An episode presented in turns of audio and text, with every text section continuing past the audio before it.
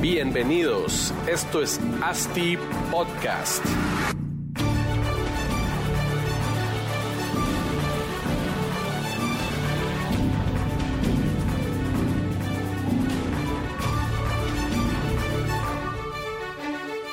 Hola a todos, bienvenidos a otro episodio de ASTI Podcast. Espero que estén escuchando todos estos seguiditos porque son rápidos.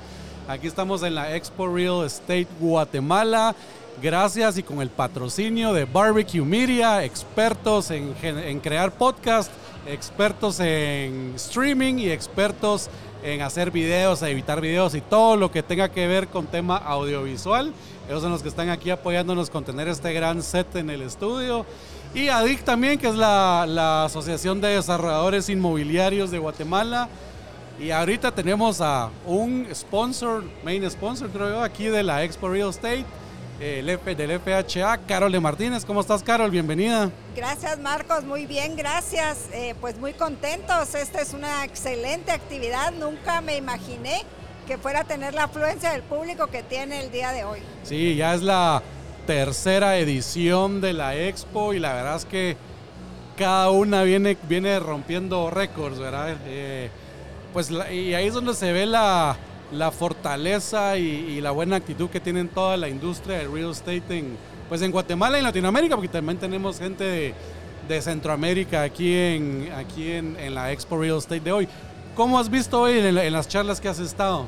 Pues todo muy interesante. Justo acabo de escuchar una charla en donde eh, los, las personas que vienen del extranjero tienen cierta duda sobre la fortaleza de nuestro país. Ajá. Es increíble que el sector inmobiliario en Guatemala nunca para. Estuvimos en pandemia sí, y no estuvimos paro, ¿no? trabajando. Pasó la pandemia, seguimos trabajando. Yo a toda la gente le digo, ya pasó la pandemia Sí. no, y nunca paramos. La verdad es que no. Realmente nosotros teníamos un proyecto, solo para darte ahí el paréntesis, un proyecto que empezó a construirse una semana antes de que nos encerraran y paramos una semana. Porque recuerdo que a las dos semanas, a la semana sacaron ya un permiso del Ministerio de Economía. Y pues ahí nos dice que realmente pues está fuerte, está fuerte la industria, como mencionabas. Así es, es correcto. Y el año electoral a nosotros como institución, como FHA, al sector de desarrollo inmobiliario, realmente no les afecta. O sea, el presidente que quede, la industria va a seguir operando. Claro. El sector de vivienda no es un sector que se vea afectado y creo que ninguno, ni el financiero, los bancos con líneas de crédito muy abiertas, tanto para desarrollo de proyectos como para el comprador final. Yo te quiero contar la experiencia en FHA. Sí, sí. Es el mejor, estamos empezando el año como ningún otro Con año. todo. Hemos tenido en dos, en dos meses, enero y febrero, ingreso de expedientes de más de 600 expedientes. Puchica. En el mes de febrero emitimos 554 resguardos. Como nunca antes visto. El año pasado fueron 300. A la gran. O sea, es una diferencia importante. Sí. ¿Por qué les doy estos números? Porque eso quiere decir que si están ingresando 600 expedientes, son ventas que realizaron probablemente en noviembre y diciembre y son casas o apartamentos que se van a entregar. Correcto. Otra forma de medir que estamos muy bien, hemos ingresado, tú no me lo vas a creer, nueve proyectos nuevos en enero, tres en febrero y en nueve días que ingresados. van ingresados nuevos. Sí, pues. De estos, en marzo, en siete días que llevamos de marzo, días hábiles me refiero, Ajá. ya ingresaron nueve. A O sea, llevamos 18 proyectos nuevos. La verdad es que, no, y felicidades porque la verdad es que también refleja la buena, el buen trabajo que se está haciendo en el FHA. Gracias.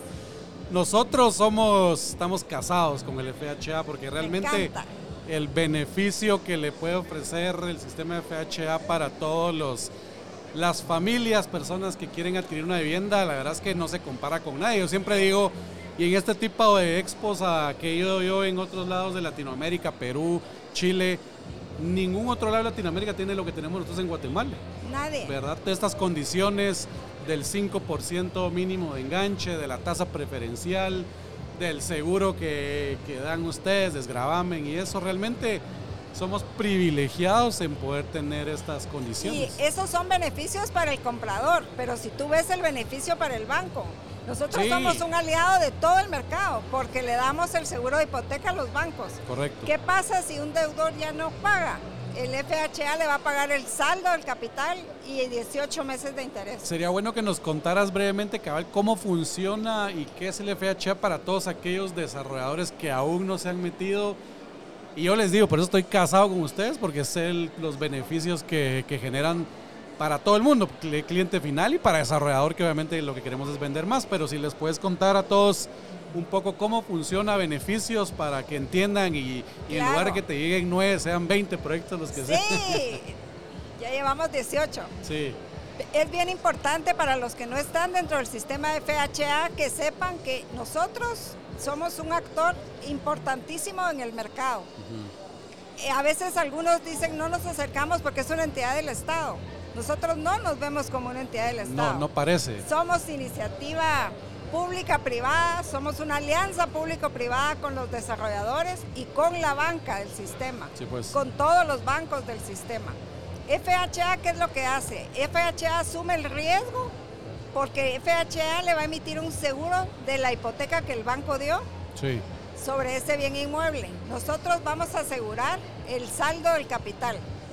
Si la persona incumple en el pago, el banco no tiene que preocuparse.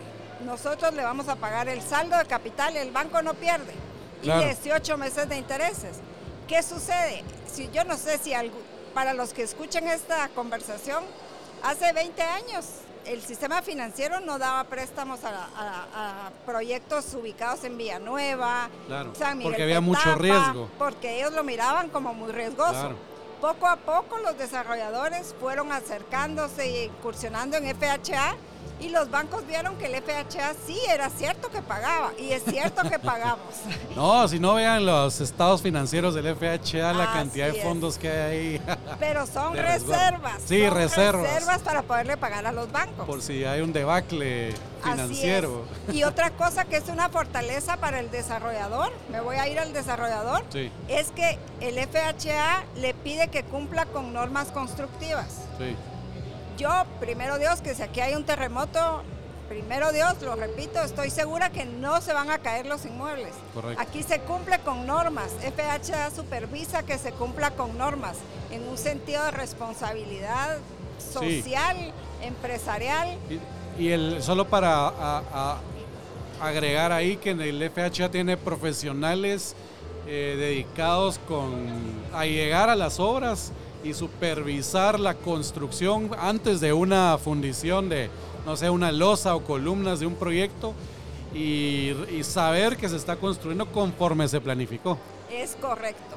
Luego, somos un aliado para el comprador final. Le damos un seguro de desempleo en caso que la persona pierda su trabajo de una forma injustificada. Le vamos a cubrir hasta seis cuotas de la, del préstamo Claro. de su vivienda. Si, si lo despiden por una razón justificada, ¿verdad? No injustificada. El FHA les cubre hasta seis cuotas de su, pues, seis cuotas de, su préstamo, préstamo, sí. en lo que consigue trabajo. Correcto. Y en caso de, pues lamentablemente a veces así es la vida, las personas fallecen, estamos pagando al banco el saldo del capital. Claro, En la pandemia hicimos una gran labor realmente porque Junta Directiva autorizó en pandemia pagar dos cuotas más, porque Sí, pues. si ustedes se recordarán, hubo suspensión de trabajo. Sí. Esa cobertura se dio de manera temporal solo en el año 2020 para que las personas no perdieran su casa y que también esto no fuera a afectar el sector financiero. sí, pues ahí- eso hubiera sido una de esas debacles que, que No, muchos. Y no, y, sí, pero no, al final creo que fue súper sano. Sí, No hubo, no hubo ni siquiera muchos desistimientos de, de créditos por eso, ¿verdad? Para nada. Y más beneficios de FHA para el cliente, ¿verdad? Una, el, el te- el tema del enganche desde un 5% realmente es otra cosa que no hay, no hay en otros Comparación, lados, así Sí, no hay comparación. Y todavía nosotros, desarrolladores de buena gente, se los fraccionamos. Sí, en el Como en periodo de 20 cuotas. Sí. Pero ese es un factor importante. A veces la gente pregunta por qué el FHA autoriza un enganche. Bueno, algo que tal vez no se promociona mucho es que FHA hace los avalúos.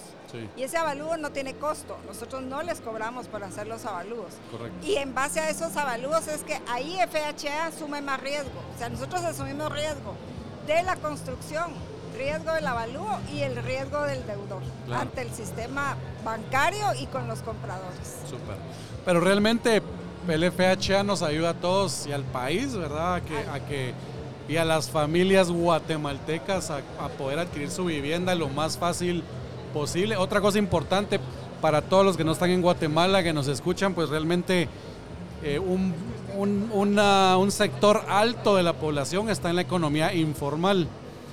Lo que quiere decir que no tienen, no tienen como constancias de ingresos y realmente el FHA hace el, el- el trabajo de ir a revisar Así si esa familia o esas personas sí tienen la capacidad, si tienen los ingresos para poder decir pueden adquirir su vivienda o si tienen la capacidad de pagar la cuota mensual, ¿verdad? Es correcto. El año pasado se realizaron dos manuales nuevos.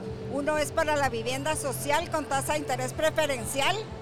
La vivienda social, eh, pues, tiene un precio de venta de hasta 580 mil quetzales hoy por hoy. Sí, Eh, con tasa de interés preferencial, eh, esta, esta política eh, dentro del FHA flexibiliza la forma de calificar. Se está considerando ahora el 100% del promedio de las remesas de los últimos seis meses. buenísimo. Antes era el 50%. Se están considerando las horas extras. Y en la economía informal, como decía Marcos, el analista va y le hace casi que su estado de resultados a Sí, pues. la persona para que no se complique. No le estamos pidiendo que tenga cuenta bancaria, que presente estados de cuenta, todo eso Y lo en su estamos momento se la crea el banco, ¿verdad? Eh, y con eso que tratamos de hacer, inclusión financiera. Claro. Aquí Sí. en la ciudad y en el interior, en donde haya proyectos CPHA. Mira, y y mencionaste el tema interesante de la, de la tasa de interés preferencial. Cabal platicando que los bancos aún no lo, solo el Ban Rural en Guatemala, al día de hoy, 9 de marzo, no han logrado como adaptarse o acoplar la, la ley para poder empezar a dar esos créditos. ¿Por qué crees que está pasando eso? La banca creo que todavía está esperando como ver qué pasa. La verdad que va un poco lento, pero es porque yo siempre digo algo.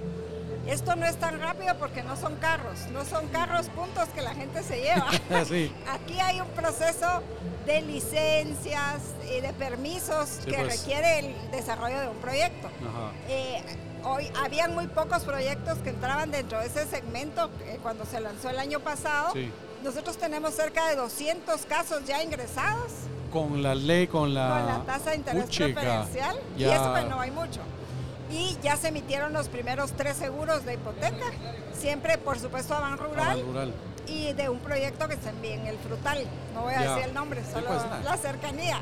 Hacerles publicidad. y Aquí para todos, para Pero todos. creo que en un futuro, cuando hayan más proyectos y que vean que sí funciona bien, eh, creo que van a aceptar y Sí, participar. Realmente es algo, otro ingrediente extra para beneficio de, de las familias guatemaltecas y realmente ese es un tema que, que sí estamos como con un déficit en Guatemala porque en otros países sí tienen el tema de, le llaman como el ABC de la vivienda, ¿va? el ahorro, el bono y el crédito, que les den crédito, pero el tema del bono, esto lo podríamos ver como que es un bono, ¿verdad? Que están incentivando, eh, perdón, eh,